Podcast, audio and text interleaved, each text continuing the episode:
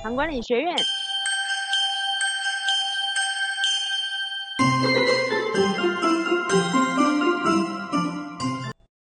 你好，呃，我是袁永金医师，欢迎收听我们的 broadcast。那今天来跟大家谈体重，那你怎么样去量体重？呃，怎么样去看你的体重到底是不是胖？那我们讲的肥胖是怎么一一回事？那先说说我量体重的习惯哦。我量体重，呃，通常是一天是量两次。我睡觉前会量一次，那我一起床，呃，上过洗手间之后，我会再量一次。我蛮介意我的净重，就是净重就是呃身体呃体内环保之后，我们的重量是多少？那大家可以有趣的事情，大家可以比比看你的睡觉前临睡前的体重，那跟起床的体重。差距是多少啊？这蛮有趣的。通常起床呢会比临睡前会再少一点点。那睡一觉，哎，体重就减了哈。那是是怎么睡出来的？那我们呃身体有基本的代代谢，那这个代谢的部分应该是要分成能量代谢的部分，因为我们没有进食的情况下，我们就需要呃身体一定要还是提供能量。但这个能量就会耗能，这个耗能，呃，还是会回到我们的一些体重小的变化上。那有一些水分的调节会影响。那也当然，如果有人说宿便，以前我不太觉得那个宿便是什么东西。那体重重就重啊，怪宿便。嗯，我现在也有时候会留意这个问题，因为有时候假日的饮食不太一样，那就会觉得好像吃那么多啊，总觉得好像没有排空的感觉哈，所以。通常我一个礼拜的体重，呃，能够下来，我很少是礼拜一最低。礼拜一就是经过假日后，我的体重如果早上，呃，体内环保之后，我的体重最低点通常是在礼拜三四左右。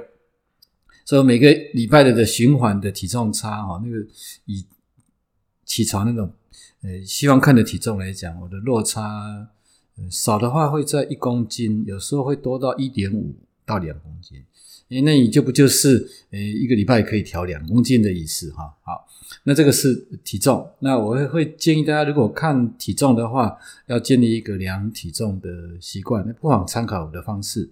那天天看是给自己，就像呃刮胡子啊、洗脸、化妆一样，天天照镜子啊。那看完之后对那些异动，但不等于是你今天看到了，明天就能改变它。啊，如果你看到的是哎下不来，没有下来的话啊，你心里心里会给自己警惕，说那我该怎么办，让它再下来一点？好，那当然体内环保再多几次可能不见得有效。当然，如果你要看到持续性的下降，都是我们从饮食啦、运动量去做调节。那这个是用用体重去去看。那体重的话，如果我们大家有学习到，都是用跟身高要校正。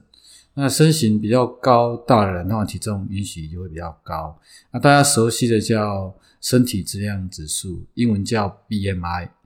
那 BMI 就是我们的公斤体重当分子啊，上面是分子，呃，下面是分母。那这分母要用身高转成公尺啊，要乘以二，就是开平方的意思啊。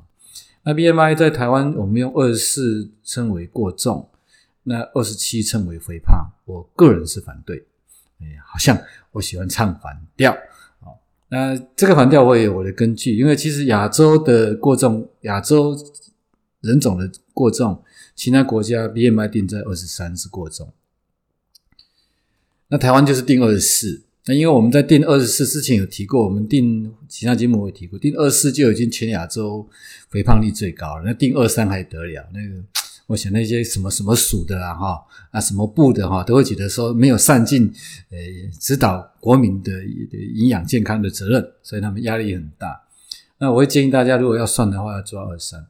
那大家也听过苹果跟梨子在身形上的差别啊啊，就是我们谈的是呃苹果型跟梨子型。那如果我们量腰围的话，男生的话要小于九十公分啊啊，女生要小于八十公分。那腰围就是在我们的肋骨下缘跟我们那个长骨的上缘取中段啊，不是用肚脐去看。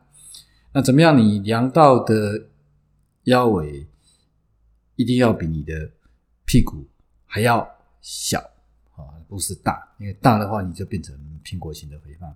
那这些用呃 BMI 算啊，或是用我们的这个呃腰围或是腰围跟臀围的比值去算的话，更能容易看出那种肥胖对身体的影响。那还有更细的哦，更细的我们来谈谈，等下一集节目谈谈用身体组成测量法来看看。好，大家欢迎大家收听哈，我们下集再收听。我忘记跟大家说再见。唐管理学院。